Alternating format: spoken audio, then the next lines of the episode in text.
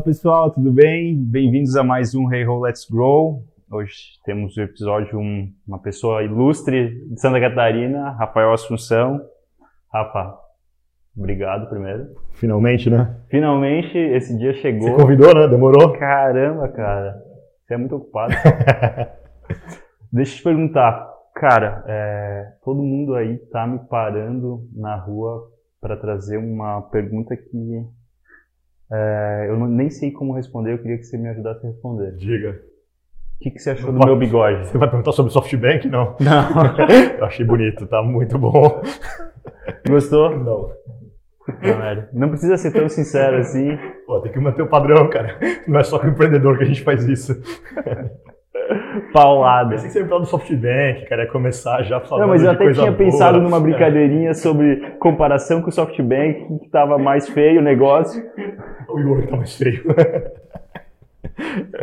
tá bem mais feio lá. Rafa, brincadeiras à parte, obrigado por estar aqui, por ter aceito o Obrigado pelo convite. convite. É, eu queria saber, queria que você compartilhasse um pouquinho da tua história aí, fala um pouquinho de você, para quem não te conhece, principalmente para o pessoal de fora de Santa Catarina, que Santa Catarina já é, todo mundo já conhece. Então conta um pouquinho aí de quem você é, de onde veio, do que se alimenta. Sou corintiano, paulistano. Isso é bom, é um bom, um baita... E acho que sim, eu eu sempre fui empreendedor, mas de um tempo que eu não sabia o que chamava empreendedor. É, acho que a minha, minha experiência de vida sempre foi de empreendedor, de fazer. é, come- comecei desde o Grêmio da escola a montar lá um, um Grêmio que na verdade era uma empresa, que depois foi é, dentro de empresa. A minha experiência primeiro como executivo foi de montar negócios. Aí depois acabou virando de montar uma empresa, assim. Mas acho que minha experiência sempre foi de empreender. É o que eu depois que eu descobri que tinha um nome para isso, mas é o que eu sempre gostei de fazer e, e vim para Floripa em 2011, depois de ter vendido uma empresa lá em São Paulo que eu tinha aberto em 2004. É, mas sempre de alguma forma criando negócios novos ou participando depois de aprender um pouco sobre startup e as possibilidades de fazer isso com investimento, com aceleradora, com mentoria. Então, eh, meu sempre atuei empreendendo em lugares diferentes, né? dentro da, de empresa, primeiro dentro da, da universidade, no Grêmio, dentro de empresas com intraempreendedorismo, depois como empreendedor, como investidor anjo, como mentor, eh, como conselheiro. Então, se eu pudesse reduzir isso aqui, tudo é empreendedor e em vários bonés diferentes em cada momento dessa, desses anos, em um papel diferente dentro da, eh, dessa cadeia toda. Show. E pegando já o gancho dessa primeira empresa que você falou que vendeu em 2011, Isso. né? Iniciou em 2004. E 2004, isso aí. Eu era o principal parceiro da Microsoft na área de CRM. É, lá em São Paulo, era uma empresa de serviços. A gente implantava um sistema da Microsoft. A Microsoft entrou no negócio de gestão empresarial com CRM e com RP. Eu montei essa empresa junto com, com alguns sócios.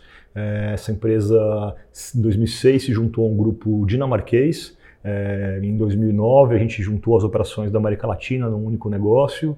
E em 2011, eu vendi minha participação. E aí vim para Floripa com o intuito de ficar na praia, tirar o período sabático, surfar tal. Isso durou, que eu me lembro, duas semanas, né? E depois acabou essa promessa como era de se esperar. Mas a, a minha experiência tinha sido essa primeiro de, de montar um negócio próprio, numa época que ainda a gente não falava em startup, não tinha muita Uhum. bibliografia. Mas de alguma forma já estava isso, à tecnologia. Era tecnologia, né? Sempre foi na minha atuação, mas não, só não era, era uma lógica de Big Bang, né? Faz, monta a empresa, depois vê o que acontece, monta o escritório, abre a empresa Uhum. e depois começa a operar. Mas, é, mas era empreendedorismo, né? Quer dizer, no final do dia, hoje tem, so- tem- é muito mais legal quem pode fazer hoje começar com muito mais apoio e com metodologia. Acho que tem uma, uma- é- é- é- são tempos muito melhores para começar um negócio hoje que, que tem uma rede de vários papéis diferentes para apoiar isso, que tem metodologia para isso. Acho que é muito diferente a forma, eh, o, o modo sofrido de sair fazendo sozinho, sem ter ninguém para ajudar, sem ter capital, muito na, na porrada, é muito mais sofrido, né? Mas Muito foi, mais. era o que era, deu para aprender fazendo, sofrendo bastante nessa, nessa época, mas foi um ciclo bacana, assim, de abrir o negócio.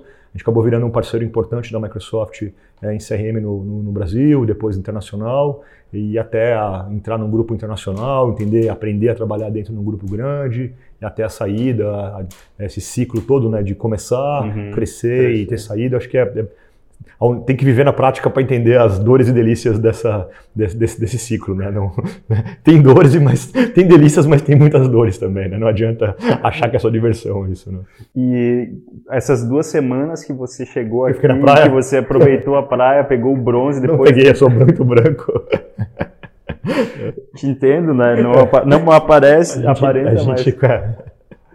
É, como é que foi? Qual foi o próximo passo? Então, eu, eu, eu, eu acabei chegando aqui, eu, por conexão de um amigo de São Paulo, Augusto, eu acabei me conectando com o Eric, logo que eu cheguei, foi a primeira pessoa que eu conversei, com o Eric Santos. Eu acabei indo por conta do, de algumas conexões é, com, com a Endeavor lá para Babson, nos Estados Unidos. Fui estudar, é, fui parar num curso de empreendedorismo com cara de startups, etc sabia. Aprendeu as metodologias aí. Sorte fui parar no lugar certo, mas eu não sabia que eu estava indo parar no lugar certo. Eu não tinha ideia onde eu estava indo parar, quer dizer, eu até tinha alguma ideia, mas saiu melhor que a encomenda. E naquela época eu tinha tempo disponível, uma experiência de negócios no ambiente corporativo, de tecnologia em São Paulo, com grandes empresas. E eu cheguei aqui em Floripa na época que estava tudo começando, os primeiros eventos, o Eric fazendo o manual da startup, trazendo aquelas teleconferências com o Eric Rice, uhum. é, e a Ebrix fazendo o primeiro evento de startups. Então eu cheguei no momento que eu tinha, trazia algumas é, coisas diferentes,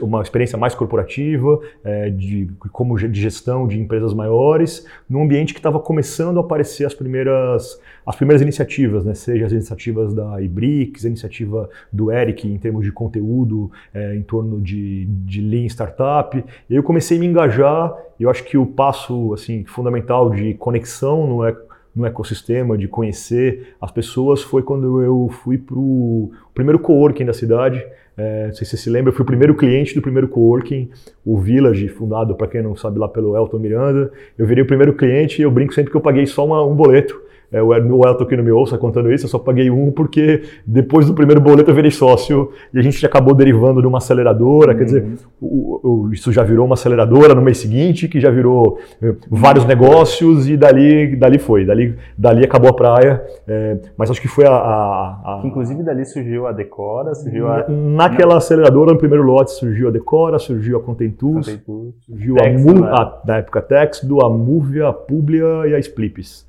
Essa é a primeira turma desse único bet lote, um. o melhor bet de todos os tempos, porque foi único, né? Então ele virou, ele virou lenda. Mas era esse... meio que uma venture builder também, né? Era, era uma mistura um, de... um acampamento hippie de pessoas querendo fazer coisas Se que alguém foram... tivesse uma ideia, é para lá que Isso, vai. era o que também era o que estava acontecendo na cidade, né? Era o primeiro coworking, era um bocado de gente com backgrounds diferentes tentando é, aprender, trocando informação, e era tempo bacana, parece o século passado, mas isso deve ser mas 2012, 12, 13, 12, eu acho. É, mas era, foi um ambiente bacana, assim. O Elton teve, acho que, um papel no ecossistema fundamental de fazer essas conexões, né? Acho que todos nós somos tributários de alguma forma dessas conexões que ele fez. É, eu transformo, aquele, aquela casinha ali na, na, na Lauren Ares acabou sendo o primeiro ponto de encontro. Né? Hoje a CAT é uma versão super amplificada disso, né? onde a gente está aqui, é, mas acho que a versão, o MVP dessa, da CAT foi aquela salinha nossa lá no, no, no, Village, onde a gente começou essas primeiras empresas e acho que aí,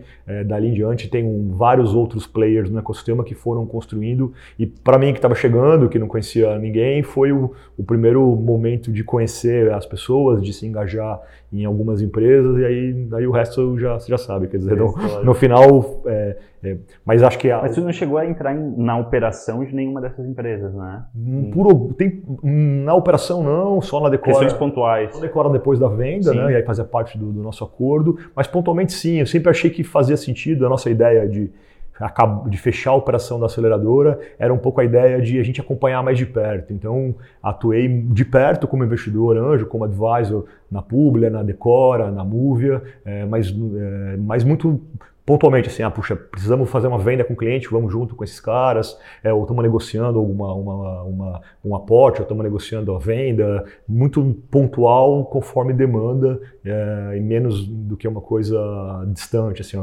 acreditava que fazia sentido estar próximo para fazer funcionar, então foi foi esse, essa, essa, primeira turma aí deu para acompanhar de perto e foi e foi bom assim esse lote deu deu bons deu bons frutos. Deu. Porra se deu. Deu. E em que momento que surgiu a, a questão do startup SC A TPSC começou numa, na época, o Sebrae fez em Blumenau um, um evento se eu não me engano, chama Sebrae Day ou algo assim, não me recordo o nome. Foi nesse primeiro evento que essas primeiras conexões estavam acontecendo, surgiu a ideia de fazer um programa, o Yuri Gitarri, da aceleradora lá de, de Minas, é, participou aqui, trouxe uma, ideias. A gente acabou fazendo a primeira turma em 2013, e essa primeira turma era é, parte das empresas que faziam parte da UAP, dessas cinco da aceleradora, mais algumas de Joinville, o pessoal lá da, da Asas, aquela turma de Joinville veio para cá se juntar. Então esse primeiro lote com a ajuda do Rafael Carvalho, que era da Bistart, uhum. Rafael Carvalho e Maurílio, estou uhum. falando aqui os nomes do século passado, nessa né? turma, o Yuri que nos ajudou a montar esse time, o Yuri Gitarre. Então a gente começou esse, primeira, esse primeiro esse primeiro programa era MVP, muito MVP, eram acho que como seis ou oito workshops, várias horas de mentoria. É, eu fazia mentoria para startups, o Ventura, o Rodrigo Ventura, o Rodrigo Gregory. A gente fez uma primeira turma muito com as empresas que faziam parte das, das nossas conexões. Assim, eram, era era bem MVP e o Sebrae foi assim, até hoje eu não sei como, nos aprovou, deixou fazer, deu infraestrutura. O Alexandre foi sempre um cara, tipo, eu não sei como ele conseguiu convencer o Sebrae a deixar a gente fazer aquela maluquice. É. Hoje, hoje é fácil, né, dizer, pô, faz sentido, deu certo, mas... Olhando já agora para trás. Parece né? que era ideia inteligente, não uhum. se tiver uma ideia boa, nada. A gente estava inventando um modelo e se for pensar, passados esses anos, são, são seis anos de programa, continua sendo um modelo pouco comum, que é o um modelo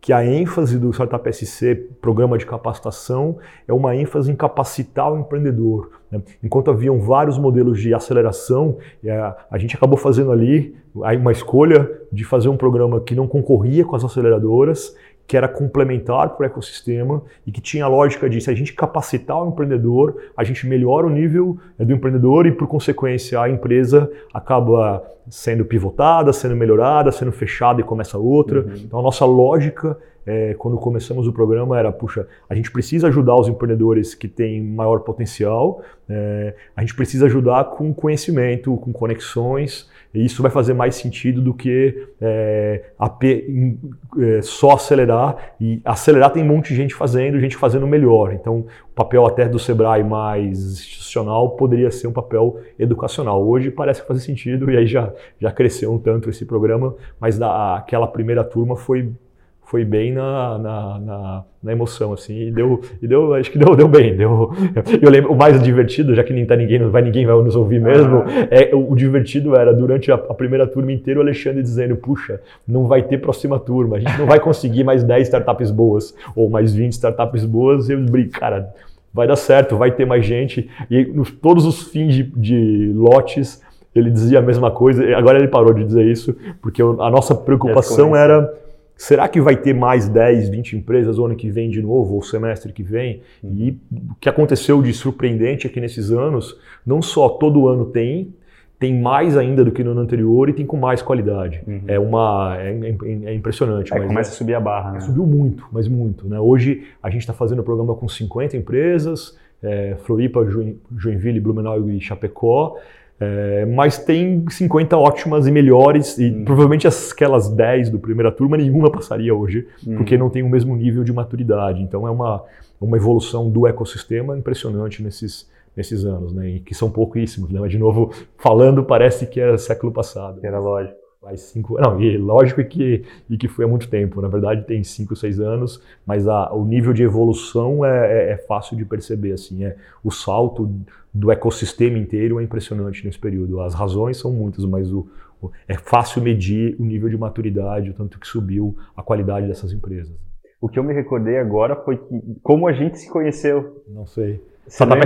Exag, aula. Não, aula. foi do, daquele curso que você fez na aula. Exag. Exag, é. isso aí. Eu nem lembro como é que era o nome. E dali surgiu a empresa. Aquilo chama LED. É, aquilo é obra Exatamente. dos meus meus queridos sócios da Decora, do Gustavo e do Paulo. Uma coisa que era, foi super bacana essa história, porque eles... Só teve uma turma, né? Duas. Duas? É, eles estavam vivendo... Ah, a segunda turma. Você né? foi a segunda. É, eles estavam vivendo a experiência de startup ali com a, com a gente na UAP. É, contavam para os colegas de classe e, hum. e, e, com uma, uma coisa eu legal, assim, dizer, puxa, eu queria que os meus colegas estivessem vivendo isso, uhum. é, uma vontade de, pô, estamos fazendo uma coisa tão legal e lá na escola não tem isso, né? E eles foram provocar o diretor do curso e dizer, puxa, é, a, a, a ISAG, a universidade precisava fazer algo semelhante. E aí o, o, foi o Nério? Nério, Nério. Nério disse, puxa, legal, traz aí a solução, né? Aí o, o, tanto eu como o Elton lá fomos trabalhar, montamos uma grade e fizemos dois semestres de um curso. Eu fiz um conteúdo de lá de 12 semanas, no qual a gente ia desde a ideia até criar uma empresa com demo day no final, né? Isso foi bem legal. E a ideia era apenas ser um é, é, é pedagógico, né? Era Sim. criar uma empresa de brincadeira, aprender durante as 12 semanas e no final fazer um demo day, trazendo ali os investidores tal. Era uma coisa bacana. No final saiu empresa de verdade desse negócio, que, eu não, que não era nem para acontecer, mas funcionou tão bem, mas durou só duas. E beleza, deixa também para história, né? Foi sucesso, deu. Quem, velho, melhor parar logo aqui. mas foi bom é, tem dificuldade de fazer isso na universidade pública, né? Não, não, e eu acho que de todo jeito, de tudo que se a gente for olhar historicamente, né, o tanto que o ecossistema evoluiu em aceleradoras, evoluiu em investidor anjo, evoluiu em venture capital, evoluiu nos empreendedores, talvez desses vários entes do ecossistema, o que menos se a gente olhar de 2012 para cá, né, já que nós estamos fazendo esse, esse revival, é talvez uh, o elemento que menos é, evoluiu, que menos é, se transformou foi a universidade. Né? A gente uhum. continua com o mesmo hiato de pouca formação empreendedora, poucas metodologias, pouca é, conhecimento sobre startup. Esse desejo do, do, aluno continua não sendo atendido dentro da sala de Sim. aula. Esse, a mesma necessidade que havia lá na sua turma na ESAG em 2013, 13 ou 14 continua existindo hoje. Quer dizer, não tem esse conteúdo. É, essa acho que é onde, é. se a gente olhar o ecossistema inteiro, se tem um lugar que ainda tem muito para evoluir, é a gente ser capaz de formar engenheiros, administradores, cientistas da computação com uma vocação, é, além de buscar um emprego público ou privado, uma, uma vocação de empreender, entender que, que é possível, que tem um outro caminho profissional além daqueles que eles já vislumbram hoje. Né? Acho que essa é, o que, onde menos houve avanço foi. no ecossistema todo. Uhum. Foi, acho que você continua tendo as mesmas grades de aula Sim, lá na Zag hoje. tendo é, cases de 89, a gente estava em 2014, 2012, sei lá que ano que era. E a grade é a mesma hoje, depois de cinco é, anos de formado, você for lá a grade, acho que tem muito espaço ali, acho que tem, acho que se tem um lugar que precisa... É, o Reinaldo, o Reinaldo, que era um é, dos, aula, né? É, que era um dos principais que alterava completamente. Aqui é um super guerreiro lá, tentando exato, fazer uma... Exato, batalhando admiro admiro muito, admiro muito a coragem dele ali, não é fácil. Nadando contra a corrente. Mas acho que tem, é ali onde é, acho que tem muito espaço para melhorar, tem muito o que fazer ali. Acho que a gente tem cada vez mais exemplos né, dentro do ecossistema de casos bem-sucedidos de empreendedores e eu acho que esse, isso reverbera lá na universidade. O aluno está olhando e dizendo, puxa, eu também queria fazer igual a esses caras. Eu queria fazer o Eric que montou uma empresa aqui que parou a cidade mais um, mais um ano para fazer um evento gigante. Quem que é esse cara? Uhum. Como é que eu faço para ser igual? Como é que, que caminho é esse que eu não tô, que eu não imaginava que eu podia fazer? Né? Eu acho que é, mas certamente isso ainda. Esse, Tem chão. É, deixa deixa para o Elton fazer isso aí. Rafa, e dentro desse período você começou a, entrar é, como sócio de muitas empresas é, no papel de advisor, né? Tanto advisor como, como investidor também.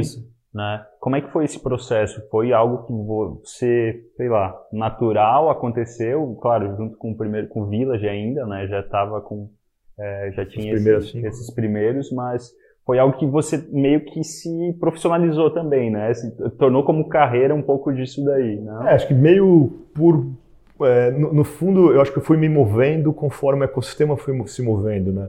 No começo, acho que a principal ênfase era adquirir conhecimento, ensinar as ferramentas básicas, Canvas, Lean, MVP, e eu acho que progressivamente foi surgindo espaços que precisavam ser ocupados. Né? no momento que você começou a ter as startups, eu fui lá na universidade, ajudei a formar mais algumas empresas no, na, na, aceleradora. Você passa a ter um problema novo. Agora, bacana, eu tenho as empresas, mas eu preciso de acompanhá-las, precisa de alguma ajuda em estratégia, em conexões com grandes empresas, acesso a capital. Então, eu acabei dando um passo seguinte, que foi focar nesse tipo de atividade, porque era, era, era o próximo desafio. Né? A Tex do Adecor, a, a, a, a Movie, eram empresas que é, e, e, outras tantas que estavam já indo ao mercado, mas agora era uma nova leva de desafios, né? Uhum. Ah, meus pedidos lá em Joinville, essa turma começou a ser bem sucedida, mas agora o desafio passou a ser, deixa de ser é, fazer o canvas e passou a ser, puxa, como é que eu negocio um acordo com um grande cliente, como é que eu vendo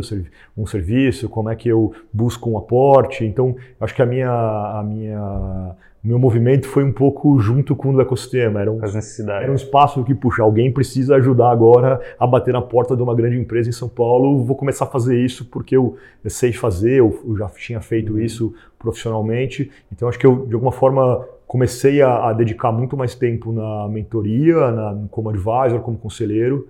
O programa do Sebrae, especialmente nessa época, abriu muita necessidade havia muita necessidade de muitas horas homem de mentoria e acabou sendo um processo de aprendizado gigante, né? Porque quanto é, esse é obviamente uma posição privilegiada. Quanto mais você vê volumes né, de várias empresas, mais Sim. você aprende padrões e, e vai se retroalimentando. Então foi uma acabou sendo uma oportunidade do momento único ali. Né? Eu estava com algum, alguma experiência e alguma, alguma é, posição que me permitia ter acesso a muita empresa bacana, aprender padrões, estudar sobre isso é, e, e, ao mesmo tempo mão na massa, né? Como sócio de, de lá 10, 12, 15 empresas, tendo a experiência de fazer no dia a dia, de acompanhar, uhum. não só uma coisa uh, acadêmica, assim, distante, mas também uma... Né, eu já tinha tido experiência prática primeiro como empreendedor e estava tendo agora como sócio, ou como investidor, como mentor, ou como investidor, a experiência de acompanhar vários negócios e, e tentar achar eh, esses melhores soluções de metodologia, de ferramenta, de investimento, de venda. Eu acho que fui descobrindo como todo mundo, né, descobrindo o que é inbound, outbound, é, CS, acho que todo é, essa foi uma fase que é, essa, esses vários temas que hoje de forma para mim impressionante são naturalizados, né? A uhum. startup chega, parece que todo mundo já tem esse playbook todo montado. É, eu vi, vivi numa época, você também viu isso, que isso tudo foi aparecendo, né? Uhum. Ninguém sabia em 2012 o que era CS, o que era o que era outbound, inbound, o que era um SDR, um BDR, essas siglas ou essas metodologias foram é, foram sendo descobertas, foram sendo criadas e foram sendo assimiladas ah, de um ponto, de uma forma tão impressionante que hoje ah, chega uma startup no Startup SC, chega uma startup no, no, no Darwin e parece que o padrão é, é entender tudo isso, né? Uhum. Mas há pouco tempo atrás não era isso, né? Sim. né? Você, é, a gente foi descobrindo isso, né? Conforme foi. Com certeza. Não, e eu lembro do, das mentorias que a gente tinha contigo no Startup SC que era cada coisa, papos de maluco, no qual a gente trazia algumas teses loucas e alguns papos que não tinha pé nem cabeça. E ia descobrindo a cada nova. Cada, cada novo work, é, Como diz lá em Minas, a cada enxadada é uma minhoca. É, cada novo workshop era. Eu brincava que também tinha o dia do tema. Assim, ah, hoje é tudo outbound. Todo, Para todo mundo a solução é outbound. Ou porque era, era o tema que a gente estava todo mundo descobrindo no momento e parecia a que. Modinha, aquilo, né? É, mas acho que mudou demais isso. Né? Eu, não, eu não vejo mais essa quantidade de coisas novas, é muito mais um nível de maturidade das startups que chegam já com esse, com esse base, com essa estrutura, esse conhecimento é, pronto. Acho que é, quanto a isso tem uma mudança é, bem, bem grande assim de maturidade, muito grande. São ciclos, né? A gente pegou nesse período de 2012, era basicamente a primeira leva em quantidade de startups mesmo tinha o, as, o Digito, a Softplug, Sim, empresas os, que... Os, os, fundadores. É, que são old school mesmo, né? Esses são raiz. Esses é. que abriram o caminho é, para a gente que a gente está hoje, né? Esses né? com certeza foram os Softplug, a, a DataSul, Data a Senior. É, que você pensar no Estado, esses caras tiveram um papel fundamental, né? De abrir caminho os negócios que tem hoje, de alguma forma, são tributários desses caras, né? Exatamente. Trouxeram a é, tecnologia para a economia do Estado, né? Uhum. Eles, eles foram foram fundamentais, né? mas depois tem essa geração, obviamente, do, do, início dessa década, né, que começou as, as primeiras como o Vinícius lá em Joinville, o Eric aqui uhum. em Floripa, aí você tem uma geração nova né, de, de, é, de, empreendedores, aí já com se valendo de metodologia, se valendo de, de um conjunto de ferramentas muito diferente, né? porque se você for pensar, você tem uma mudança de ferramentas, é, de metodologias, como Lean, como MVP, que faz diferença, e ao mesmo tempo smartphones, big, é, plataforma como AWS, é, plataformas de código aberto. Então, quando você junta uma metodologia que diz para você o seguinte, eu posso fazer rápido, e fazer rápido é bacana, eu posso errar, eu intero rápido, e eu tenho ferramenta como AWS, como é, um banco de dados de uso público, e eu tenho essas duas coisas, eu tenho método e ferramentas, você consegue um, um, empreender muito barato. Né? Então, essa geração do, dessa década, ela conseguiu é, essa capacidade de criar negócios muito rápidos, se valendo de, um, de mudanças tanto é, metodológicas, acadêmicas, é, quanto técnicas de ferramenta, né? Então essa leva nova é completamente diferente, né? E, e nasce muito fácil, é muito barato abrir, é muito, é, muito mais fácil do ponto de vista de recursos e, e em termos de metodologia muito mais fácil acertar o jogo, acertar o negócio continua tão difícil quanto, mas pôr no ar a primeira versão e testar é muito barato e muito rápido. Uhum. Né? Continua, o, o, resto todo mais não mudou, né? O mundo real de convencer o consumidor a pagar, etc., ou o cliente a pagar, mas a, o tempo que você leva para chegar na frente do cliente com uma oferta e validar é e a quantidade de recurso econômico que você precisa é muito menor. Né? Então, a gente consegue hoje ter uma quantidade enorme de novos modelos, novos produtos sendo testados, porque o, o, o esforço para chegar até a frente do cliente com uma oferta nova é muito mais curto, tanto porque tem tecnologia que facilita, quanto porque tem mindset, tem metodologia que, que ensina a fazer isso de um jeito é, mais eficiente. Né? Acho que tem essa é, Lá no século passado, a gente aprendia a fazer um grande business plan, a investir um, dois anos fazendo código e quando Depois. tivesse tudo pronto, é, parece século passado, mas é outro dia. Quando tiver tudo pronto, lança. É muito diferente. Né? Hoje a gente, tá, a gente acha razoável fazer um teste em uma semana. Uhum. Né? Então acho que tem uma, uma mudança enorme. Todo o resto continua no mesmo desafio, mas para chegar até esse ponto de validar é muito mais, muito mais fácil, muito mais barato. Né? Faz muita diferença. Com certeza. Aí é legal mencionar que o Rafa está desde o começo do Darwin também, né? Desde é os primórdios. É... Pouco antes da pré-história. É. Então você participou, acho que toda, quase toda a história aqui do ecossistema. Né? Turma 1, é, sensacional. Primeiro... Turma 1 que foi. E é engraçado até fazendo análise, você falou, comentou da, da do Startup SC, né? É a mesma cada coisa. turma é a mesma coisa aqui no Dados, então cada turma vem com um outro nível, né? A é. barra é. subiu muito. Muito. É, muito, acho que de novo vale a mesma lógica, né? Se a gente pegar a turma 1, é, no nível de maturidade que eles tinham naquele momento, é, provavelmente a gente não aceitaria no bet atual nenhuma. Com certeza. Né? Porque você tem uma exigência de maturidade de produto, de nível uhum. de receita, que não, que não tinha. Imagina, a gente, muitas delas os negócios mudaram completamente, né? O caso da MeTime, da Ocean Drop, da tantas é, outras, quer dizer, ela, você pensar a turma 1, ela, até o nome da empresa mudou. Né? Uma era Brastax, uma era Video, mudou é. tanto que mudou o nome, né? Não existe mais isso hoje, né? Uhum. No, no, ponto de vista de uma mudança tão grande, porque ninguém, ninguém é, é, a barra é mais alta a ponto da gente só receber empresas que já têm um certo é, nível de maturidade, de validação, né? Mas também por isso que eu estava falando da lógica de que para chegar nesse ponto de validação se chega muito mais fácil hoje, né? Uhum. Porque é mais barato, porque é mais rápido, se aprendeu a chegar nesse ponto mais rápido. Né? Então é diferente do que se fazia antes. Então acho que também tem essa, essa diferença, por isso também a gente consegue ter uma, um ecossistema bem melhor né? É, do que, do que até outro dia atrás. Com certeza. E Rafa, um dos, uma das principais saídas que você teve foi com a Decora, né? E agora já decorado. Você tem tempo aí para contar, não? Poxa, não, o, bom, o, bom, é que quem. Eu já falei com o Tremel aqui, então o Tremel já contou toda a história. Eu assino embaixo, eu sigo o relator. Se ele contou, já, tá já resolvido. contou. Mas eu queria pegar o gancho, não dessa saída, não apenas dessa saída, mas das outras saídas, para depois a gente falar um pouquinho da Question e do que, que você está aprontando agora. É, como é que foi esse. Beleza, você participou inicialmente muito. Você vendeu uma empresa, depois você participou da criação de várias empresas, do acompanhamento, do aconselhamento, mentoria, crescimento dessas empresas e passou por um momento, por um uma nova necessidade, um novo momento no qual, beleza, agora a gente tem que vender essas empresas, vamos começar a se desfazer disso daí também. Vamos desapegar. Vamos desapegar. difícil. É. Vez, por vezes difícil, por vezes o cara já está de saco cheio também, não quer nem mais ver. Mas as boas a gente não quer desapegar. É. e essas que são as melhores para vender.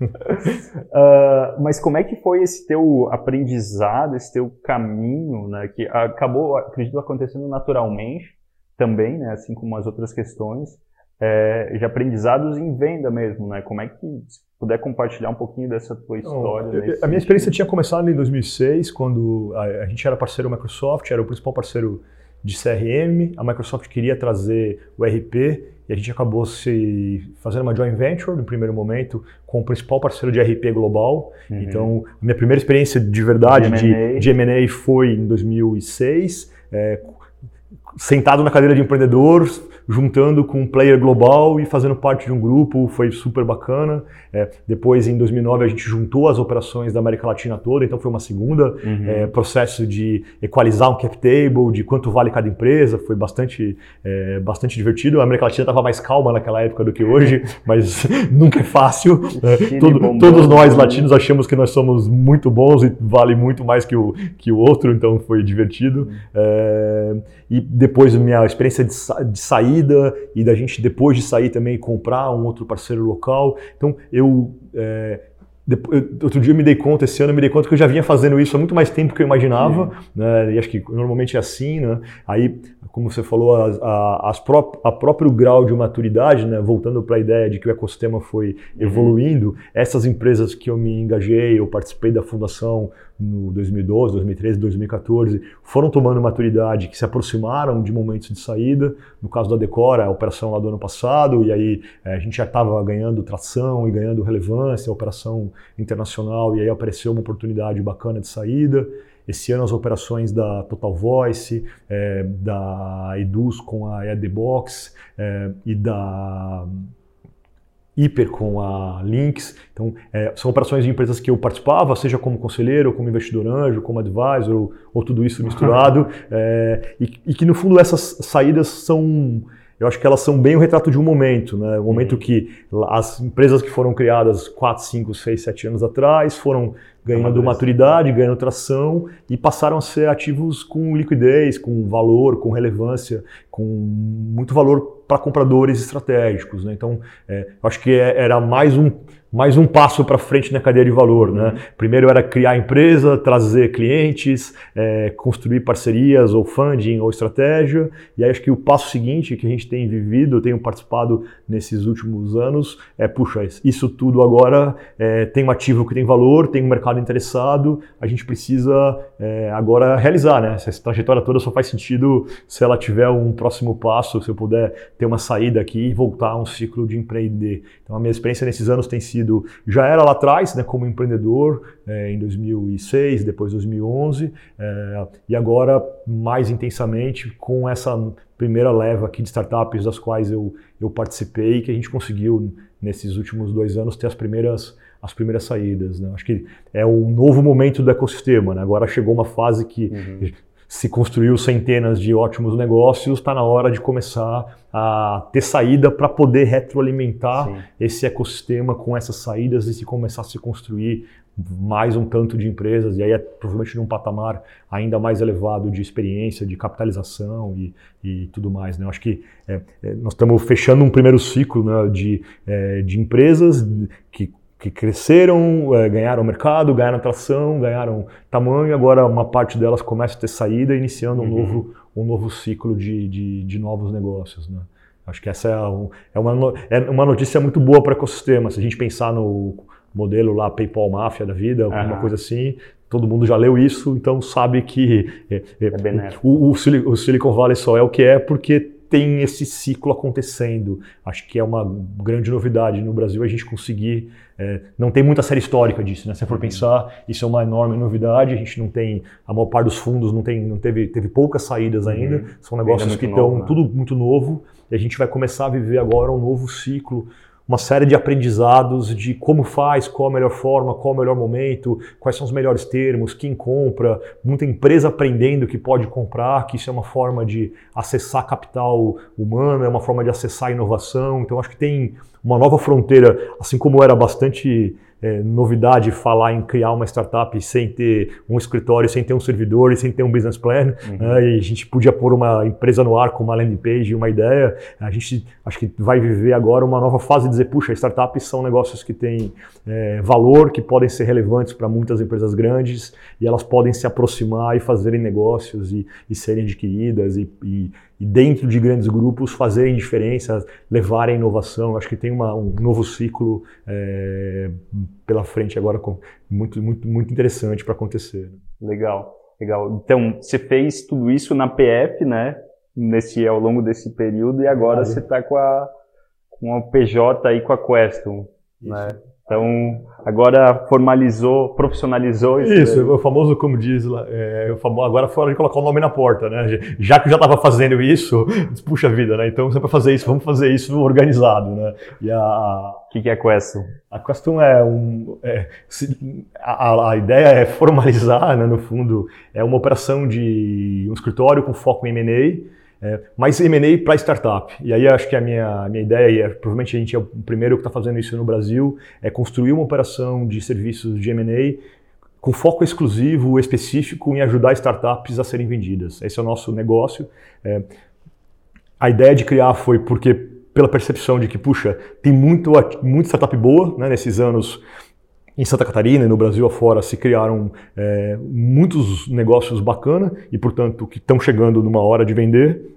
Uma segunda coisa, pelo entendimento de que tem um momento para vender, tem um momento, não é nem o ideal e nem, nem antecipado e nem cedo, é o momento que existe. Né? O mercado, se a gente olhar as séries históricas, os compradores compram é, num certo perfil, num certo tamanho. É, e eu acho que terceiro, os três pilares são esses, né? entender que tem muita empresa bacana que já está atingindo é, alguma maturidade, alguma atração, entender que tem compradores e, e, suas peculiaridades de tamanho, de cheque, de momento e perfil de compra, que, que a gente tem que se conectar a essas, é, esses parâmetros. E acho que em terceiro, entender que os, os players que já estavam nessas as chamadas boutiques de M&A, elas têm uma orientação para negócios tradicionais, né? negócios que o valor do da empresa é muito intrínseco, são, é um valor que um fluxo de caixa consegue é, mensurar. É, a minha experiência nesses processos de vendas pelos quais eu participei, olhando essas três pilares né,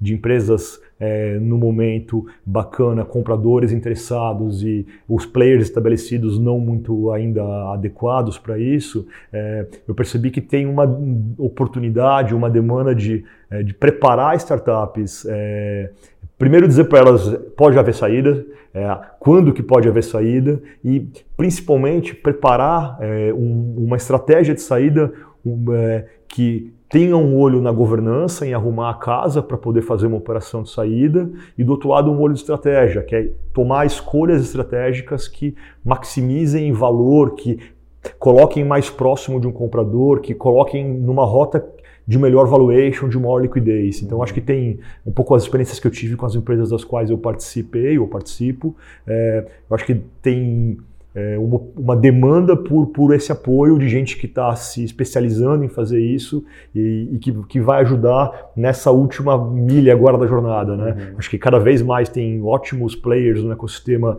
ajudando nas várias milhas anteriores, né? aceleradoras, VCs, anjos. Eu acho que a gente hoje tem muita gente boa nesses passos todos. Eu acho que nessa mesma lógica que eu te falei dos passos anteriores, eu acho que nesse última milha da jornada também precisa ter é, é, empresa especializada. E a nossa ideia com Queston é especializar nessa última milha, ajudar essa fase de preparar uma estratégia, uhum. arrumar a casa, fazer escolhas que permitam é, a, parte, a parte mais legal do jogo, que é a parte de, de sair, de, de, de receber o dinheiro e aí poder, poder ficar na praia umas duas semanas depois tal.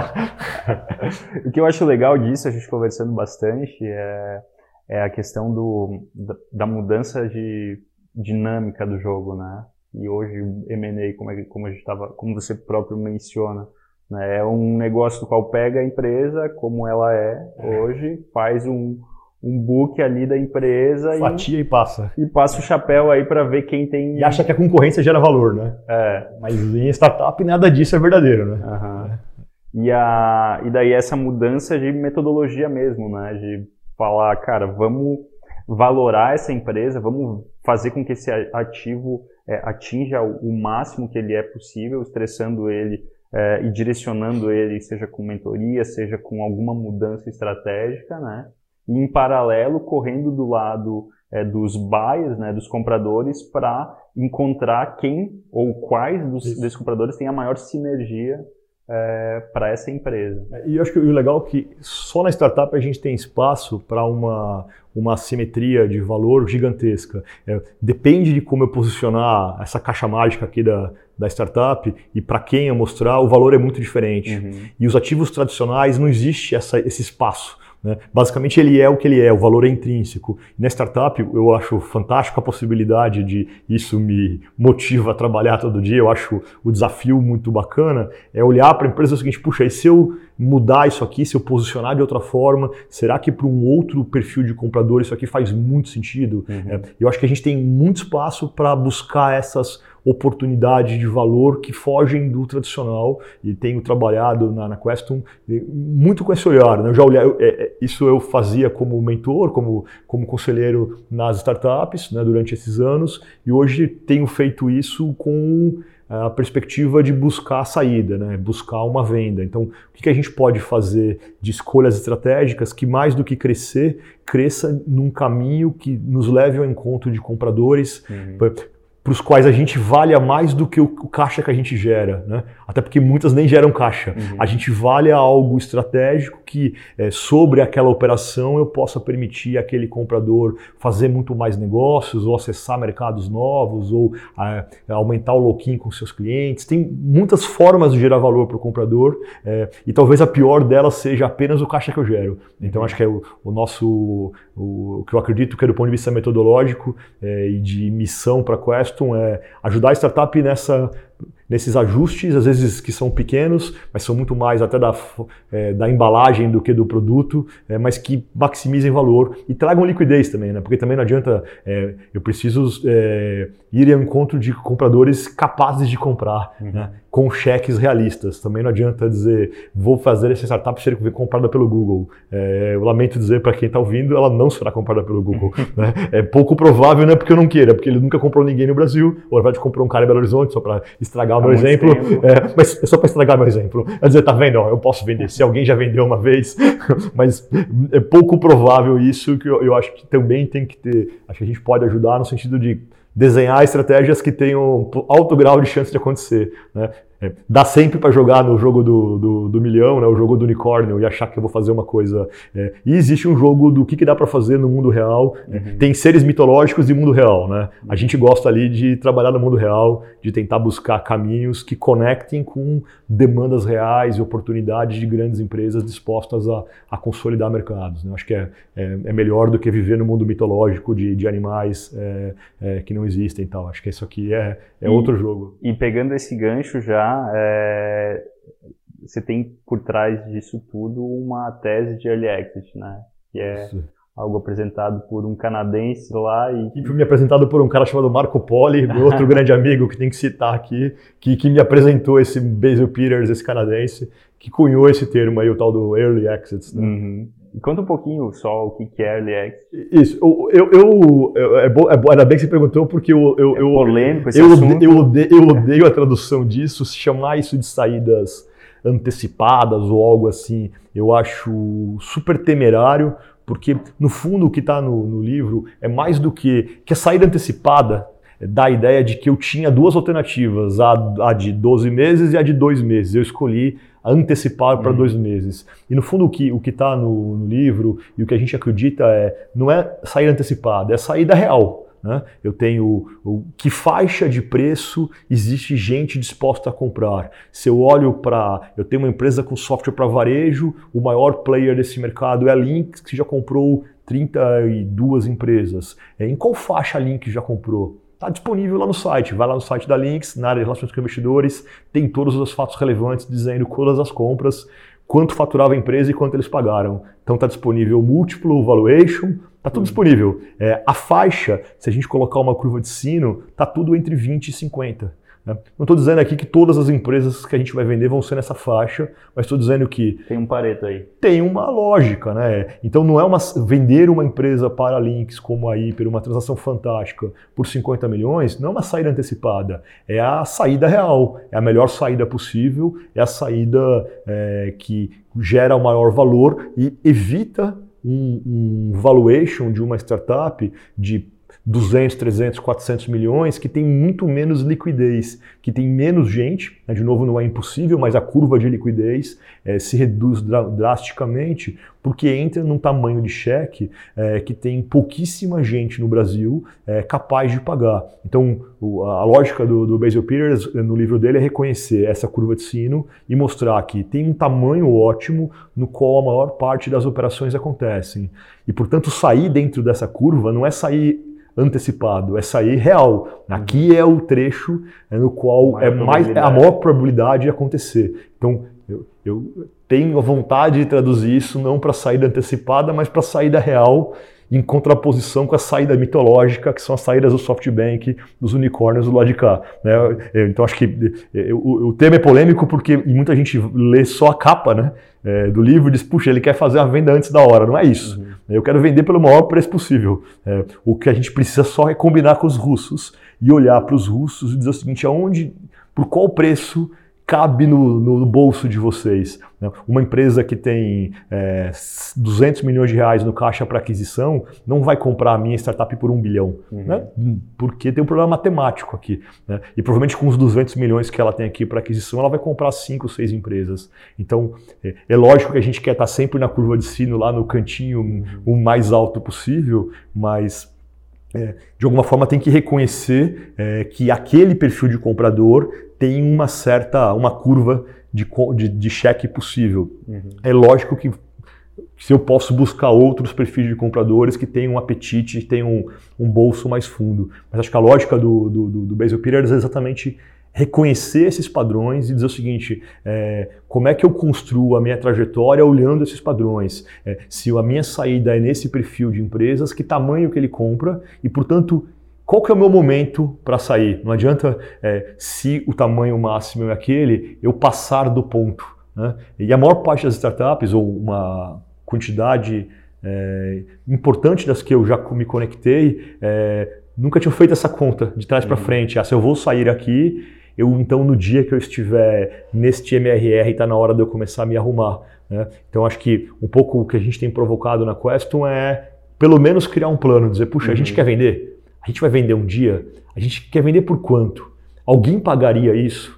Quanto eu tenho que estar faturando para poder valer isso no múltiplo que o meu mercado costuma pagar? É, eu preciso arrumar a casa para estar pronto, para dar sorte que nessa hora que tocar o telefone a gente não passa vergonha. Uhum. Então, é, eu acho que tem muito espaço para, é, primeiro, ter um plano, né? não, é, não é ir andando a esmo, e depois esse plano ser um plano não antecipado, mas um plano realista, é, olhando para o que acontece para outras transações, para o meu mercado, que tamanho de transação acontece, como é que a gente se prepara e chama a atenção de compradores e tem a casa organizada para poder ter liquidez. Então, acho que o que a gente tem trabalhado com Queston é, puxa, vamos ajudar nessa fase, porque essa é a, é a última milha aqui da jornada, é a milha que está pouco é, suprida de, de apoio e de, é, de experiências mesmo, né, de gente focada em fazer isso.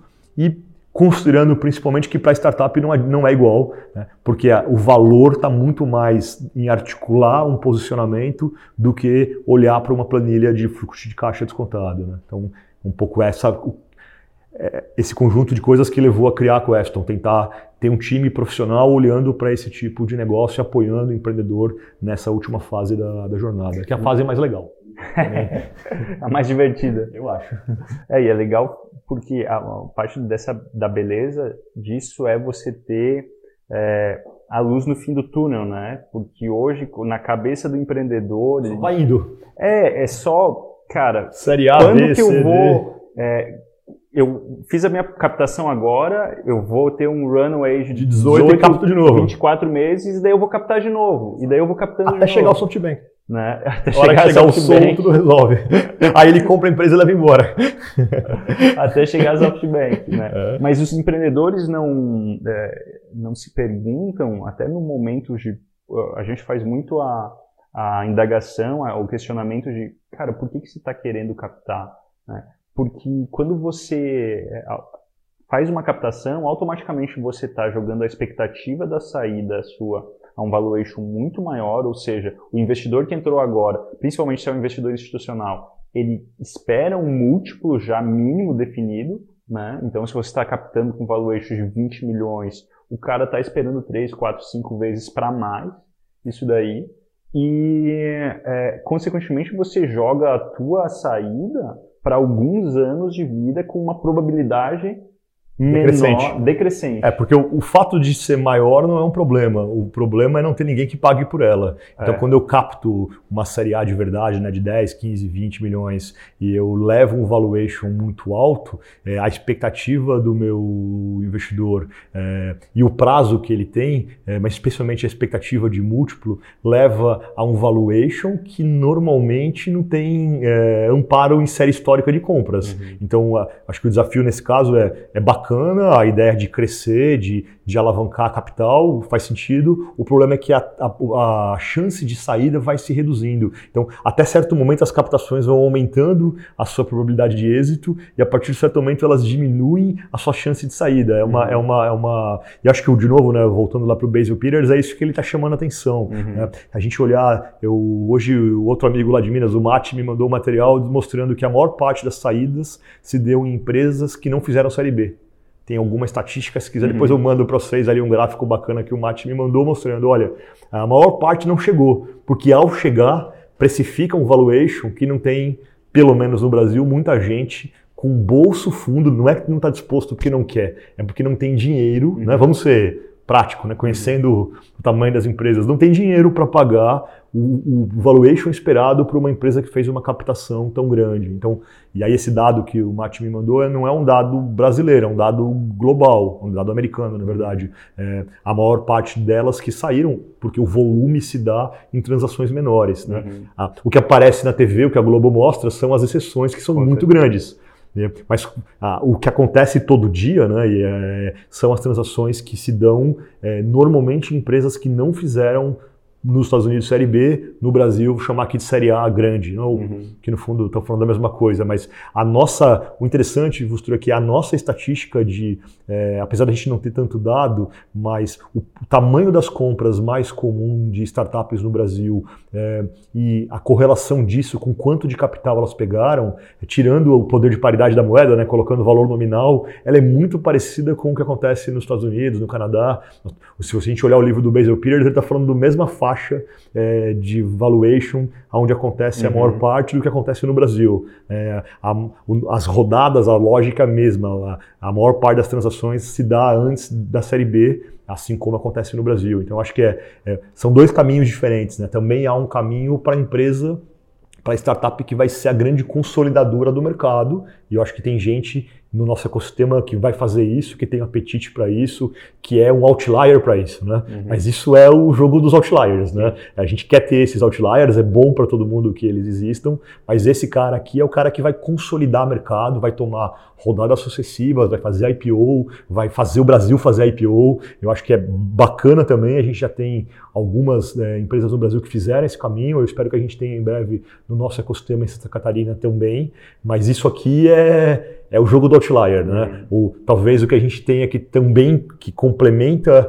essas exceções aqui são algumas dezenas de empresas é, que vão poder fazer saídas de dezenas de milhões e vão é, construir um círculo super virtuoso no ecossistema, com é, trazendo mais capital, mais experiência, trazendo mais negócios. Né? Eu acho que não são coisas também excludentes. né? É, acho que tem alguns negócios com características, alguns empreendedores outliers com capacidade de estarem no tabuleiro para consolidar tudo, né? Mas isso aqui é, é, entender que é realmente outlier. É completamente, né? E não dá para postar all-in é, em todos, em, em, todos, né? Tem, tem de tudo, né? Eu acho que também tem é, uma questão de apetite também do empreendedor, de aptidão, de que mercado. É, acho que também também faz parte. Acho que é, é bom também, é legal ter esses nossos heróis aqui. E a gente tem um monte de gente aqui no meio, dezenas de startups capazes, né? Aqui no nosso ecossistema de fazer saídas é, que vão fazer um enorme impacto se a gente pensar de forma agregada nessas saídas. O que a gente tem de impacto econômico para o Estado é muito relevante. Né? Então, acho que a gente, é, quando a gente olha esses casos, a gente vai ter é, as bases para um novo ciclo de startups ainda mais, mais bacanas. Então, acho que eu sou muito. Se a gente está achando tudo que teve uma super evolução nesses 7, 8 anos, né, que eu pelo menos tenho acompanhado e que a gente já conseguiu o, um, ecossistema muito relevante para a economia das cidades, é, eu acho que a gente está só no começo de um ciclo muito mais. É, eu sou muito otimista nisso. Né? Acho que a gente está no começo de um ciclo, no, de um novo ciclo de expansão, de liquidez das saídas, que vai fazer um enorme impacto na economia. A gente vai ter tecnologia, vai liderar a PIB de toda, de, das principais cidades do estado com facilidade, já como já faz em Floripa, mas vai ter cada vez um papel mais relevante nos próximos anos, é, especialmente impulsionado por essas, por essas saídas. Show, animal. Rafa, bate bola rapidinho para a gente finalizar. Livro favorito? Ah, é Basil Peters. Tava na cara é, ferramenta. Um... Nem é, na verdade, mas puxa, né? Não, não, então... não, não, vou, mas vai, não, vou Agora foi. Assim, o Paul Poli vai ficar bravo comigo se eu falar que não é o Basil Peters. mas eu montei uma empresa por causa do Basil Peters. Lá no rodapé do site tem uma frase do, do Basil Peters lá, um easter egg ali, agora escondido, pô. Tem que homenagear o cara que, no fundo, organizou essa história toda, essa, essa lógica toda. Acho que, acho que vale a pena, é legal. Mencionar. Boa. É, ferramenta online ou aplicativo favorito? Melhor ferramenta, é, não pode fazer propaganda de startup, não? Pode, pode. é. eu, eu, eu, eu sou uh, hoje muito, muito viciado em, na lógica de inbox zero, na lógica de, ter, de ser muito eficiente na medida do possível. Então hoje é, eu, eu sou, gosto muito de ferramentas de produtividade de forma, de forma geral. Assim, acho que é o que mais me, Tem me agrada. Específica? Acho que principal, hoje principalmente é, é, ferramentas como como o Evernote, acho que sim, é um, um produto pouco pouco subestimado, acho muito subestimado no mercado, acho que é um baita produto, assim, uhum. um baita solução. É, acho que tem muita ferramenta de produtividade, de tarefas especialmente, que ajudam ajudam demais assim. Legal, boa. Eu gosto muito do Airtable. É, Airtable eu sou fã também. Eu tô... Do, não sei se Exalta os sistemas em Airtable. Airtable dá para fazer muito MVP, hein? Tô fazendo a viagem no final do ano em Airtable agora. Eu tenho todo o roteiro da minha viagem no fim de ano, todos os destinos, os restaurantes, tá tudo no Airtable. Tá é, projetinho, é coisa mais linda. O... Assim como programador aposentado, eu tenho chance de voltar a programar um pouco em Airtable. uh, tem algum empreendedor que você admira, algum empreendedor que você acompanha? Sabe, eu, eu, eu sou, sou, muito fã do, do de, de, caras como, como não, não vou te falar como empreendedor, mas acho que é empreendedor um cara como Amir Klink, assim, eu sempre fui muito fã desde desde sempre dele, acho que está fazendo 25 anos a travessia dele. Eu gosto demais e, e, gosto muito de viagens como a que ele faz, que são de longa duração. Uhum. Né? Gosto de travessia, de expedição. E eu acho que muito porque e, e entendo que isso tem analogia com os negócios o tempo inteiro. Uhum. Então acho que no fundo as, as jornadas de startups, as jornadas de negócios são jornadas como a jornada de travessia, a jornada de expedição ao polo. Né? Já li muitas dessas, dessas histórias. Acho que elas trazem uma lógica de planejamento, uma lógica de resiliência, é, que são muito parecidas com. Então, o que faz esse cara sobreviver uhum. numa expedição ao polo, uma travessia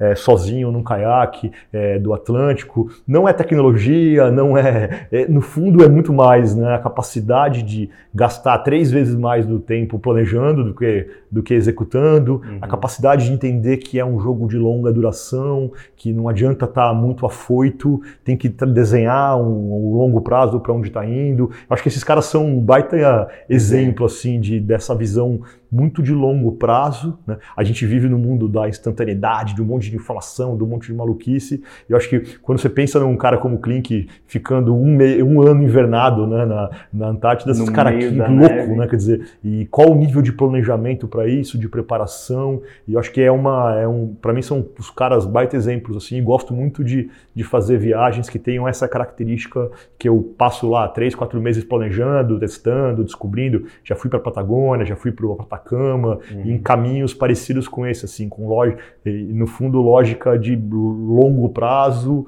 é, saber lidar com o problema, com o pneu que furou, com a estrada que está fechada, com neve que você não consegue atravessar ali a montanha. É, acho que é, no, no, final é muito igual que a gente vive na, uhum. quando volta para cá no dia a dia, é muito parecido, mas, acho, mas a capacidade de ter uma, uma uma, um entendimento de longo prazo faz muita diferença. Eu acho que é admirável esses caras por, por, por conta disso. Sim, eu tive a oportunidade de ver uma palestra dele o ano passado na Expert do, da XP. E eu fiquei impressionado com o poder psicológico, psicológico né? mental dele, porque ele contando sobre as histórias, a própria travessia ali, que ele escreveu depois do livro, né?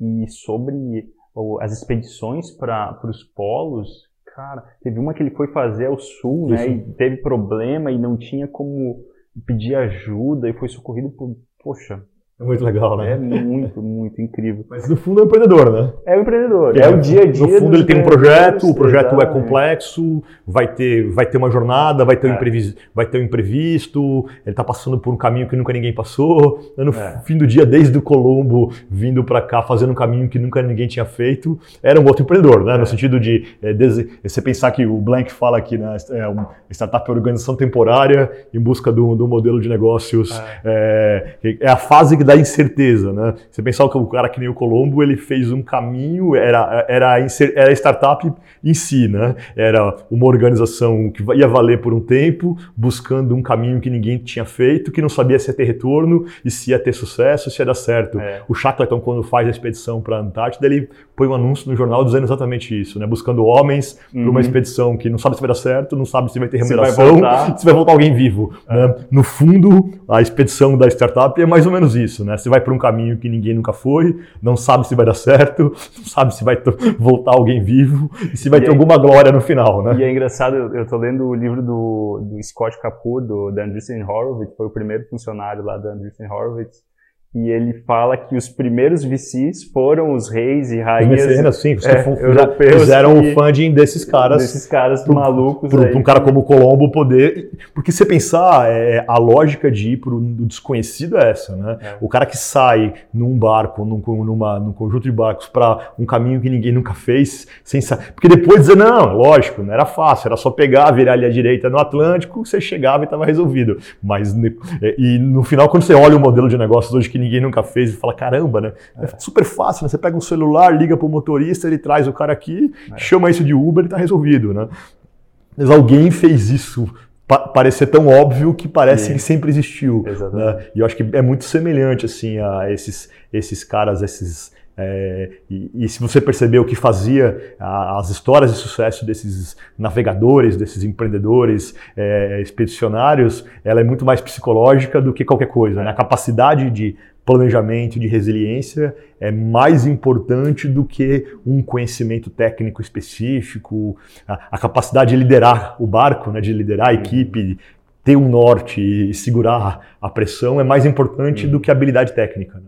É tanto que a gente vê muitos empreendedores que, por vezes, tecnicamente são brilhantes, é. brilhantes, mas que patinando e alguns outros que, é, por vezes, nem são tão brilhantes assim, questões de. Mas que conseguem atravessar a tempestade é, e achar caminho melhor. Exatamente, e... se adaptar mais também. Acho que dá uma boa, dá pra fazer uma, uma, uma boa metáfora isso aí. É. Tem algum hábito que você mantém assim, que você não, não vive sem? Eu tenho e-mail zero o tempo inteiro, é, que é uma coisa insuportável, mas eu pedalo dia sim, dia não, é, e ainda vejo o jogo do Corinthians, que é mero, mero masoquismo. ainda mais no último jogo aí. Não vamos falar disso. Feio. Rafa, última pergunta: o que é sucesso para você?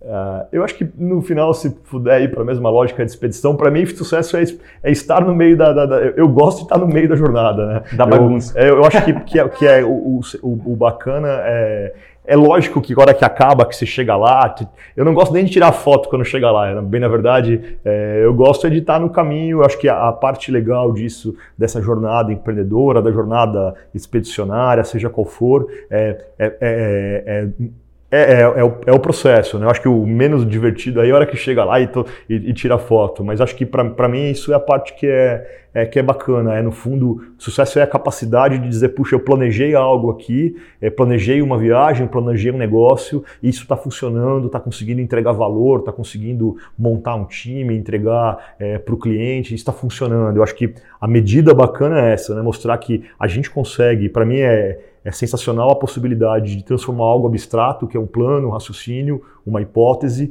em numa entrega real para pessoas, para empresas. Acho que, é, ou seja é, numa startup, ou seja no que for, eu acho que é, eu acho mágico a possibilidade de sair do mundo abstrato né, para o mundo, para uma entrega real. Poder, poder fazer isso e funcionar e alguém dizer, pô, bacana, legal, gostei da tua entrega, isso é, isso é, é, é ser bem sucedido. Essa capacidade de, de sair desse campo abstrato para um campo é, de entrega real. Assim, eu acho que é, é bem. É, assim, numa, obviamente, numa, numa expedição é mais legal, né? É sair aqui do planejamento de um roteiro e poder estar tá lá no meio de algum lugar também é uma boa, é um bom exemplo de. Acho que essa capacidade da gente de transformar as coisas, né? A partir de plano, partir de uma ideia e dizer, puxa, eu inventei um negócio aqui e aconteceu, ou então, olha que maluco isso aqui está acontecendo. Acho que isso não tem nada mais divertido que isso, né? Então, é, acho que é, é, é, um pouco isso, assim. É. Show de bola, Rafa. Falado. Brigadão. Estou liberado por mais uns cinco anos para fazer um outro, outro podcast. Obrigado. Pessoal, até a próxima. Obrigado por terem acompanhado até aqui. É, se vocês gostaram, curtam, compartilhem, dá avisem joinha. aos amiguinhos, dá joinha. Segue o Rafa aí, que ele gosta de holofote. Ah, não. Brincando.